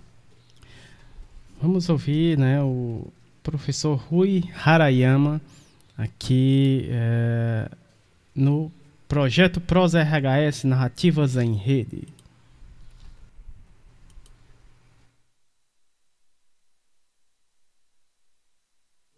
Bem-vindo à Rede Humaniza SUS. Mais conhecida como RHS, é a rede social dos trabalhadores, gestores e usuários do SUS. Boa tarde, ouvintes da Rádio Carrapato. Aqui quem fala é o Rui Harayama, do coletivo Rede Humaniza SUS. Eu falo aqui é, da cidade de Santarém, no oeste do Pará, no coração da Amazônia, e eu vim contar para vocês de uma roda de conversa que aconteceu essa semana, né? chamava Humanização, transversalizando a humanização no cenário pós-pandemia. Eu não sei se você já ouviu falar no termo humanização, que parece como humanidade, ser humano, mas a humanização ela foi e é uma importante política de saúde dentro do Sistema Único de Saúde. O Sistema Único de Saúde, quando ele foi criado, ele foi criado pensando em trazer os trabalhadores da saúde e os usuários de saúde, os movimentos sociais, para ajudar a pensar que saúde que a gente queria. Mas isso foi lá na década de 80, né? no começo da década de 90. E o que, que aconteceu é que grande parte das decisões e das práticas eram feitas a partir dos hospitais e por médicos. Né? E aí você pode se perguntar, como é que uma pessoa que é trabalhador da roça, trabalhador dos pequenos comércios, vai conseguir dizer o que pensa e como quer fazer o seu serviço de saúde para o médico, para o doutor, para a enfermeira. Né? Então, a política de humanização, ela pensa em como a gente consegue fazer com que diferentes ideias, sentimentos e pensamentos sobre a saúde aconteçam de forma melhor, né? Então, quando a gente tem uma enfermeira que faz um grupo de acolhimento, quando a gente tem a roda de conversa das pessoas é, tabagistas, quando a gente tem as rodas de conversa com as pessoas que têm doenças crônicas não transmissíveis, né? como hipertensão, diabetes, tudo isso faz parte de uma forma que a população e os serviços de saúde possam conversar e fazer com que a vida das pessoas se torne cada vez melhor né? Porque não adianta você chegar para um usuário, né, uma pessoa que é diabética, e falar que ela não pode de forma nenhuma é, usar, comer, né, farinha, pão e açúcar. Não é verdade? A gente precisa conversar com ela, pensar de como que a gente vai entender por que, que ela faz isso, e o usuário precisa entender por que, que isso é importante. Esses espaços, essas práticas, a gente faz como um todo o que a gente vai chamar de humanização. Né? Então, a gente pensar que os serviços de saúde precisam ter tanto os usuários, né, quanto os, os, os trabalhadores da saúde, quanto os prefeitos, governadores, secretários de saúde. Uma das coisas que aconteceu nesse nosso evento é porque a gente queria pensar como que a gente vai atuar a humanização depois nesse cenário, na verdade, que não é depois, entre meios da pandemia, né? Já fazem dois anos, está chegando, já entrando quase no terceiro ano da pandemia, e a gente precisa pensar como é que o, a humanização pode ser potencializada ou não a partir desses desafios, né? Que assim como você, as pessoas também que trabalham nos equipamentos de saúde, os prefeitos, políticos, professores, todo mundo, né? Teve que se reinventar. E aí nessa roda de conversa que aconteceu, a gente trouxe, convidou diferentes pessoas. Né? A gente teve a professora Beth Barros, que é da Universidade Federal do Espírito Santo. A gente teve a professora Liane Higg, que é da Universidade Federal de Santa Maria, lá no Rio Grande do Sul. A gente teve eu, que falo aqui do Pará. A gente teve o Elias José da Silva, que é de Fortaleza, Ceará, do movimento popular e é um poeta popular também. A gente teve a Débora Alighieri, que é é, membro do Conselho Municipal de Saúde de São Paulo, da cidade de São Paulo, e a gente também teve a Cristina Nobre Leite, que é odontóloga, mas que ela também faz poesia, e é lá de João Pessoa, da Paraíba. Né? E foi muito legal, porque a gente teve uma abertura com um, uma, uma, poesia do Elias José da Silva, né, que vai falar, que falou para gente da importância de a gente ter políticas públicas de saúde, não só uma política de saúde, porque a gente tem que lembrar que cada território tem uma especificidade, uma, uma, uma forma específica de ter, né? A gente também teve é, a Beth que falou para gente dessa importância de mexer com as estruturas do que, que a gente acha normal e que é isso que a humanização traz para gente, de deslocar, de desconfigurar, né? De, de, de, colocar fora da ordem as coisas, que isso sim ajuda a gente a pensar na humanização, né? Então, é pensar por que, que o atendimento não pode ser na casa, tem que ser no posto, por que, que o atendimento não pode ser por WhatsApp, tem que ser presencial, por que, que a pessoa idosa tem que ficar esperando na fila, não pode ter alguém que vai avisar e chamar ela. Como que a gente vai conseguir pensar de forma coletiva uma nova estrutura, né? A Liane vai trazer também essa importância, principalmente porque é lá da região de Santa Maria, que teve a questão, o, o, é, enfim, aquela, aquela violência da Boate Kiss, ela vai falar da importância de que a gente não pode se acomodar nos nossos serviços, na forma como a gente entende que serviços têm que cuidar da gente. Precisa, a gente precisa se sentir incomodados para conseguir mudar a nossa forma de agir no mundo e com serviços também, né? Sempre pensar em o que ela chamou de disputar a palavra. Isso é importante. Por quê? Disputar a palavra é importante. Porque às vezes a gente vai no serviço de saúde, a pessoa fala que isso não é com eles. Não, mas isso não é um problema de saúde. E aí você precisa perguntar, ué, será que esse não é um problema de saúde? Ou é, não é um problema de saúde para o jeito que a saúde é pensada pelos meus serviços, né? Como é que eu vou conseguir acolher e pensar nessas formas, sempre né, de forma respeitosa também, com os profissionais de saúde, que cada vez mais estão trabalhando de forma precarizada. Né? Enfim, muita coisa para a gente pensar. Né? Eu também falei aqui da minha experiência do Oeste do Pará, aqui na cidade de Santarém, que várias das questões que a gente acaba é, tentando acolher nas unidades de saúde tem a ver com questões do contexto social, né? Precarização, pobreza, né? às vezes brigas de marido e mulher, às vezes abandono de idosos. Tudo isso que normalmente as pessoas acham, ah, esse é o problema da assistência social, esse é o problema de educação, a gente também vai ajudar a conformar, porque eu não posso me silenciar quando eu vejo esse tipo de coisa, né? Mesmo que seja às vezes quando a gente acha que é uma fofoca, né? Vem o paciente, vem a vizinha e fala: "Olha, eu acho que o filho dela tá deixando ela trancada em casa, né? Eu não vou achar que isso é um caso de polícia, né? Isso é, uma, isso é um problema do meu território e eu preciso também ajudar a solucionar essas coisas do território, né?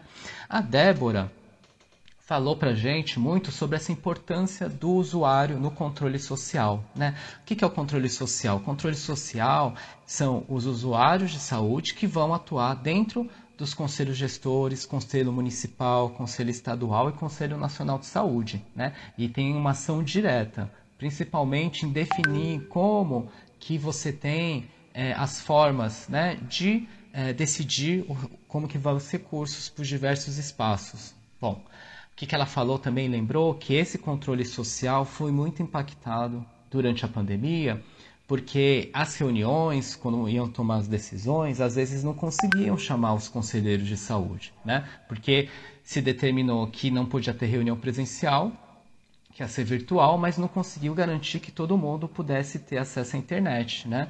E como que você vai falar que existe um SUS que funciona durante a pandemia se o controle social o usuário está fora, né? Então a gente tem que pensar que quando a gente está falando de saúde, saúde não é só vacina, né? Saúde inclui vacina, inclui espaços de discussão, né? Para a gente conseguir ajudar a pessoa que tomou vacina, mas não tem o que comer, Né? A gente está num cenário muito de empobrecimento mesmo. Né?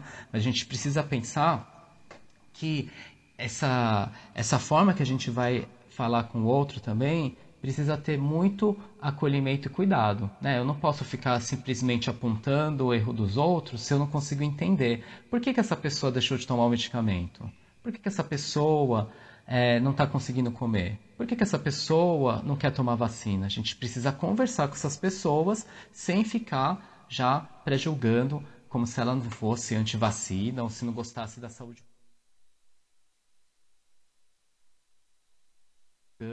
como se ela não fosse anti-vacina ou se não gostasse da saúde pública ou não gostasse da enfermeira do posto, não é verdade?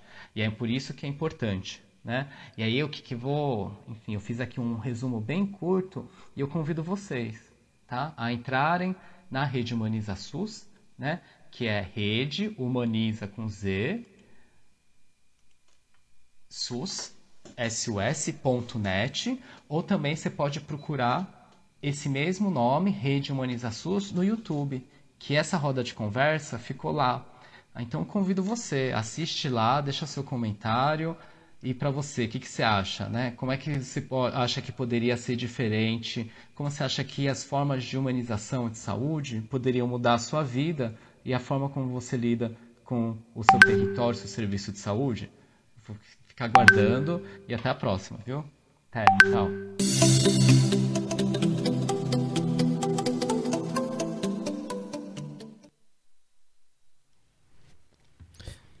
Tá aí, vocês ouviram o professor Rui Harayama, ele falou sobre com o tema, trouxe o tema humanização, transversalizando a humanização no cenário pós-pandemia, né? Ele que é, participou desse, do bloco do projeto Prosa ARHS Narrativas em Rede. É, a gente, a gente, a, a gente agradece, né, sempre a presença de todos os colaboradores do, desse grande coletivo que nos apoia, né? Já está já tá assim nessa luta, né? Nessa colaboração afetiva já há mais de um ano já. É, e a gente tem algumas informações para a gente repassar antes da gente finalizar o nosso momento de carrapatear de hoje, não é isso, Samuel? Agora é com você. É, a gente vai, vai dar uma pausa, mas aí o Samuel vai explicar um pouquinho o porquê e o motivo da gente é, dar uma pausa no, programa agora no mês de maio. Né? A gente está na finalização do estúdio. É, né? É, esse é o último programa do mês de abril e também o último programa nesse espaço, né? É, que a gente no espaço físico. Nesse pessoal. espaço físico que a gente se encontra nesse momento aqui, né? É, um espaço coladinho aqui com a biblioteca, a Oca Literária, né, que no início né, da, do lançamento da Rádio Literária a gente é, pegou um pedaço emprestado aqui da biblioteca né, para iniciar esse projeto da Rádio Literária. Né, e a gente está se expandindo, a gente está muito feliz que a gente completou agora é, em fevereiro três anos de resistência, de luta, né? E de muita alegria em ter tanto conseguiu ter um alcance tão enorme, né? Vocês que estão no, nos acompanhando, né? É, é, um presente. Cada, cada ouvinte que, que, é, que acompanha a, programação da rádio, o, o, nosso programa de hoje, com certeza é um presente para a gente. A gente é, é, tem a certeza que está andando no caminho certo, né? E que venha muitos e muitos anos né, da nossa rádio literária. E hoje e, e, e, a partir né, desse momento a gente já iniciou esse processo de construção do novo espaço né, da, da, da, da nossa rádio né, vamos para um espaço mais adequado mais confortável né, é, mais bem amplo um espaço que vai nos permitir conectar ainda mais com vocês ouvintes. Alguns vão nos conseguir nos ver, né? Através das lives, né? É, e, e, é isso, né? A gente está muito feliz, né? E vamos começar esse processo de mudança, né? Então a gente vai começar nesse mês de maio, a gente vai começar organizar é, é, os equipamentos que estão nesse espaço, começar a, a fazer toda a revisão e preparar né, para o novo espaço em que a gente vai nos vamos nos encontrarmos em junho, né, Érica? É sim, é, é, eu vendo, eu vendo e ouvindo, é, eu vendo que eu estou aqui pertinho dele, né, o Samuel falando e aqui caiu uma ficha, né, quando eu me aproximei do Samuel, ele contou a história, né, de todo, de todo esse sonho, né, porque a rádio, ela, ela já, ela, como a comunidade é, é um ponto de cultura, dentro do projeto do edital que eles venceram em 2008, né? Então vocês estão vendo assim o caminhar, né? É. O caminhar sem persistir, resistir e não desistir, né? Porque em 2008 ainda na, quando se tinha um, mais ampliação dos pontos de cultura, né, uma política de cultura voltada assim para uma expansão também social, porque quando, quando eles participaram do edital, dentro do projeto tinha uma rádio, tinha uma rádio, tinha uma a, a, a, a mini biblioteca, mini biblioteca e tinha que ter um espaço de, de cultura, né, de arte. Então foi aí que surgiu também associada a isso o maracatu. Né? Mas esse processo de formação é, vem também, quando eles começaram, isso eu aprendi tudo com Samuel, quando ele me contou a história, é, teve as oficinas né, de formação, as oficinas de, de construção de vassouras, de sim, de recicláveis, de vassoura, várias coisas recicladas a partir do que a gente é, é, conseguiu é, catar né, na, na comunidade, na beira do rio. Né? A gente fez primeiro esse, esse momento com as crianças, catar esses resíduos né, e transformamos. E, e transformar instrumentos, instrumentos em arte e utensílios. Né? Isso, foi, e foi assim, muito bacana. Quando, é 2008, aí veio esse, todo esse caminhar, mas, mas o sonho tinha que ter também essa rádio de uma forma de comunicação. E aí teve umas experiências, né, Samuel, que os meninos aqui, todo, to, todo o trabalho, pessoal aqui da rádio é voluntário. É, é, é, todo o trabalho é voluntário e, e, a criação dos programas. Cada morador, as pessoas. Aqui tem programa que é feito por criança, há programa de pessoas já na terceira idade, como tem o seu Boni. E um abraço. Vou já para a feira, viu, seu Boni? Sei que o senhor está aí. É, e aí, quando, quando se começou a fazer esse trabalho, começou meio pontual a rádio, mas não deu certo por conta do local, que não tinha o local certo.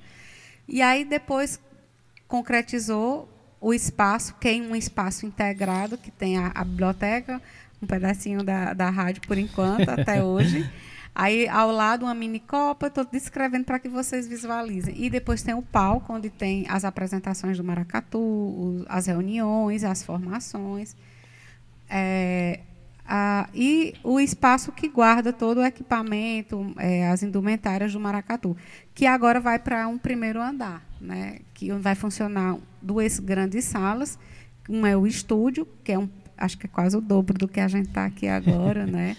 É, uma vista maravilhosa. Uma vista maravilhosa né? para a Chapada, né? É, a, o revestimento, vamos tentar melhorar a acústica, né? Porque quem vê, se vier conhecer aqui, eles assim, como é que vocês conseguem, né? Eu digo, vocês não, mas é, é, Samuel e todo mundo, né? Eu, eu, eu vim depois, mas assim, é, e a, a vinda é, é, é, assim, me somando a, a, ao todo que é o, a comunidade, né? Então, assim, você vai agregando e você vai se sentindo parte, porque hoje eu já me sinto da comunidade, né, Samuel? Então, assim, quando a gente vê toda a história deles e, e que você, vamos dizer, e agora você também faz, faz parte, é, é, a gente fica tão feliz porque é, realmente é sonhos e lutas que se concretizam com um trabalho né, na liderança de Samuel e de tantos outros, né, de Gugu, de Vitória, de Beatriz. De Beatriz, do MacGyver, né, de MacGyver, de, do João do Crato. João do Crato, né, Paulo então, Fuisca, né? Então, de galera... tantos e tantos outros, assim, do Rony também. Do Rony. Então, de, de pessoas da comunidade, né, que se agregaram, que se uniram, que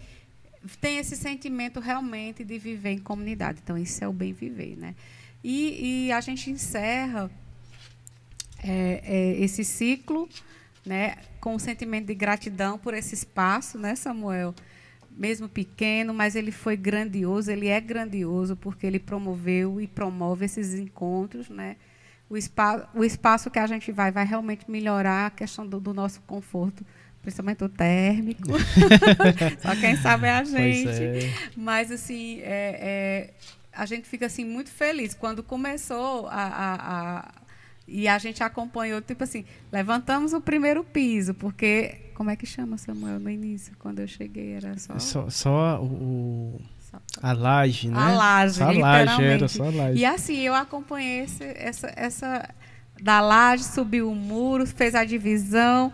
Quando eu vi um dia desse, eu disse, Samuel já está assim. né? E, e, e, é a felicidade, assim, mas acima de tudo, o sentimento, acho que é, é a gratidão é a gratidão de, de um, por realização de um sonho coletivo. Não é um sonho só do Samuel, das pessoas que a gente citou o nome. É um sonho de uma comunidade que hoje ela tem a sua vez e a sua voz.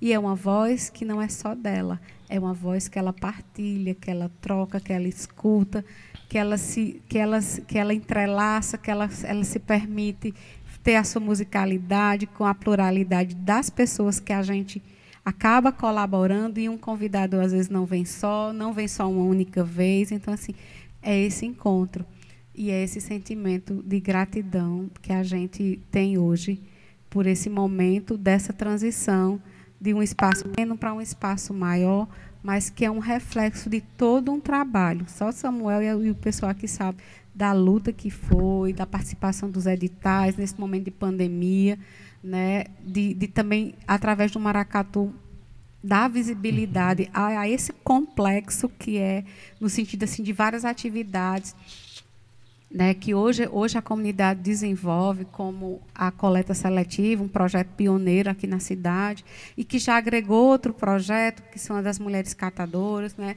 a feira, a feira, a gente não precisa, assim, quando a gente fala da feira, a gente chega assim, tran, assim, transborda assim a felicidade de promover esse encontro.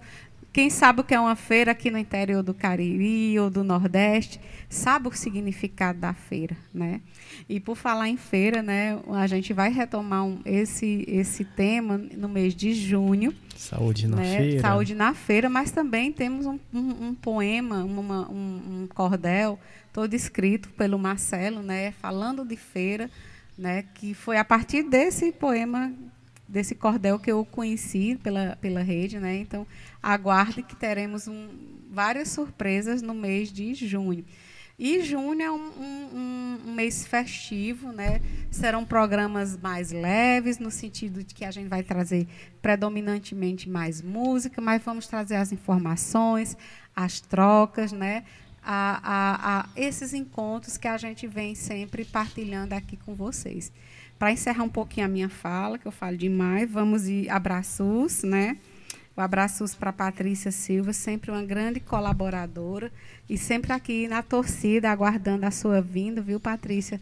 Com a caravana RHS, Estamos você. esperando aqui, Patrícia. Ela disse que vem em agosto, né? Opa. Então vamos esperar você, o Sérgio, né? A, agradecer e abraçar também a nossa querida Lohane Solano, o professor Ricardo, a Graça Portela, a Rádio Paulo Freire da Universidade Federal do Pernambuco, Sérgio Aragac, Margarida Pereira, doutor Olivandro, como sempre, assim, sempre participativo, colaborativo, né?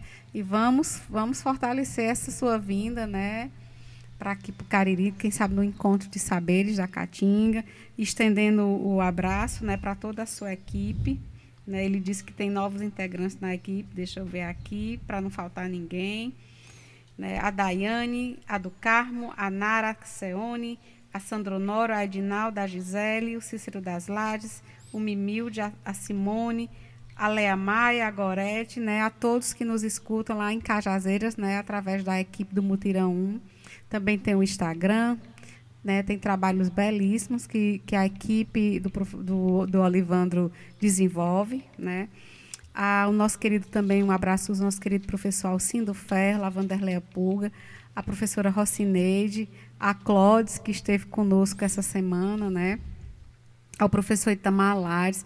Um abraço mais que especial de também de um grande comunicador, apoiador, divulgador e parceiro aqui da, da Rádio Literária Carrapato, divulgando a nossa programação e assim a gente também partilha e divulga a programação dele, que é o Ney Vital, lá do programa Nas Asas da Asa Branca, da Rádio Cidade 870, lá de, entre Petrolina e Juazeiro da Bahia, né? Nosso abraço, nossa gratidão está aqui na escuta, né? E a gente sempre troca figurinhas, troca convidados, ele, ele indica, eu indico, a gente vai fazendo essas partilhas, né? Porque o mundo da rádio é a comunicação, mas é a comunicação afetiva, próxima do ouvinte, uma comunicação que provoca a sensibilidade, que promove um encontro. Né? O, a, a ANEPS a, nossa poetisa Paula Érica, o Movimento Surge nas Ruas, a nossa rádio parceira, a Rádio Cafundó, lá do, do Alto da Penha, do Mutirão, que faz a retransmissão do nosso programa toda segunda às 15 horas. Outra rádio parceira é a Rádio Livre Universitária da Universidade Regional do Cariri. A nossa querida Jaqueline Abrantes, a Rádio Graviola, né? E a, a Flávia Domingues, que ouviu hoje o programa pela primeira vez, lá do CMBio né? Gratidão a todos, né? É uma pausa, mas não é uma pausa necessária para que a gente, a gente reprograme a programação, tanto de infraestrutura, como também da programação da, das falas, das tem, dos, dos temas que vão ser desenvolvidos no mês de junho e julho. Né? Gratidão a todos. E agora é com você, Samuel. É, lembrando vocês, ouvintes, que queiram acompanhar todo o processo é, de construção lá do espaço, né, até uh, o momento do nosso primeiro programa, né, em junho, né, já no espaço novo, você pode acompanhar. É, ainda não está, né, no, lá no Instagram, mas a partir do mês de maio já vão é, começar a postar. O making off. Exatamente, o making off. Né? O antes e o depois. O antes e o depois de todo o processo ali de construção né, do novo espaço da Rádio Literária. Né? E vocês acompanhem aí, quem não segue ainda a, a, a nossa, a nossa página no, no Instagram da Rádio Literária, é só é, procurar arroba Rádio Literária. Também temos o Carrapato Cultural, é, Maracatu também, né? Vocês queiram acompanhar aí é, todas as atividades aqui do Carrapato, é só seguir aí as nossas páginas no Instagram. Também temos o. Você pode acompanhar também através do site né, da Rádio Literária, é, Rádio Literária Carrapato.xyz também. Você pode acompanhar aí o que acontece aqui nesse espaço. Né? Temos fotos lá também de, de algumas atividades aqui do Carpato. Vamos agradecer né, os nossos convidados de hoje, agradecendo a, ao Antônio Alencar Sampaio, que esteve conosco, ao Ronaldo Pedro da Silva, Ronis Flor, ao pro, o doutor Olivandro Duarte, sempre conosco, dando apoio, é, a Joseli Rimoli e ao Rui Harayama, esses que nos ajudaram, colaboraram com o nosso programa de hoje. Gente grande, manda um grande abraço para todos. Né? Agradecendo a audiência é, é, de todos que nos acompanham aqui na comunidade do Carrapato, pelas caixinhas, pessoal que nos acompanha pela internet, né? um grande abraço. Todos que nos acompanharam né, é, da, pela Rádio Cafundó, todo o pessoal aí da, da, do Mutirão, do Alto da Penha, né, que acompanha o nosso programa e o pessoal que nos acompanha pelo podcast. Né? Um grande abraço para todos e até o próximo programa.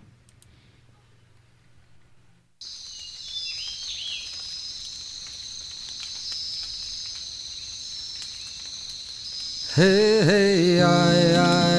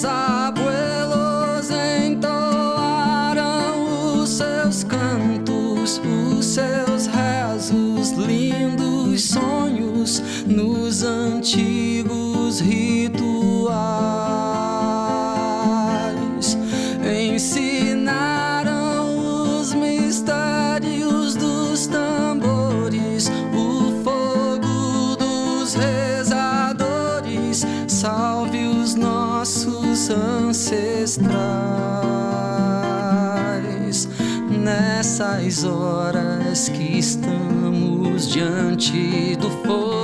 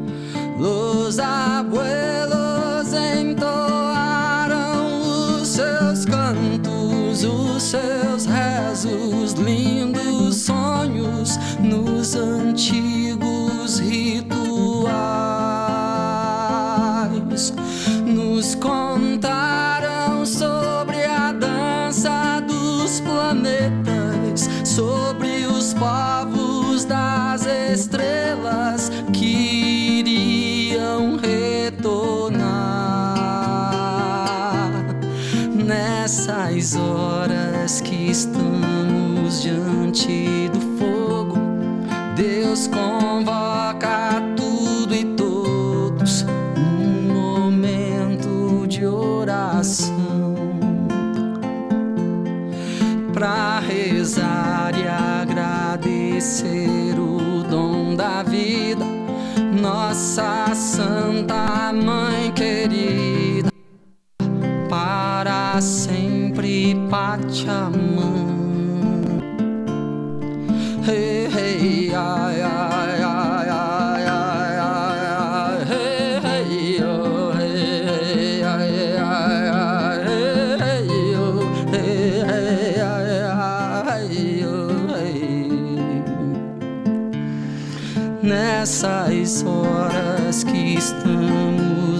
diante do fogo.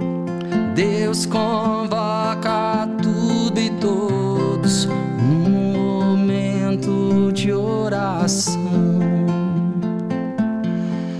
para rezar e agradecer o dom da vida, nossa santa.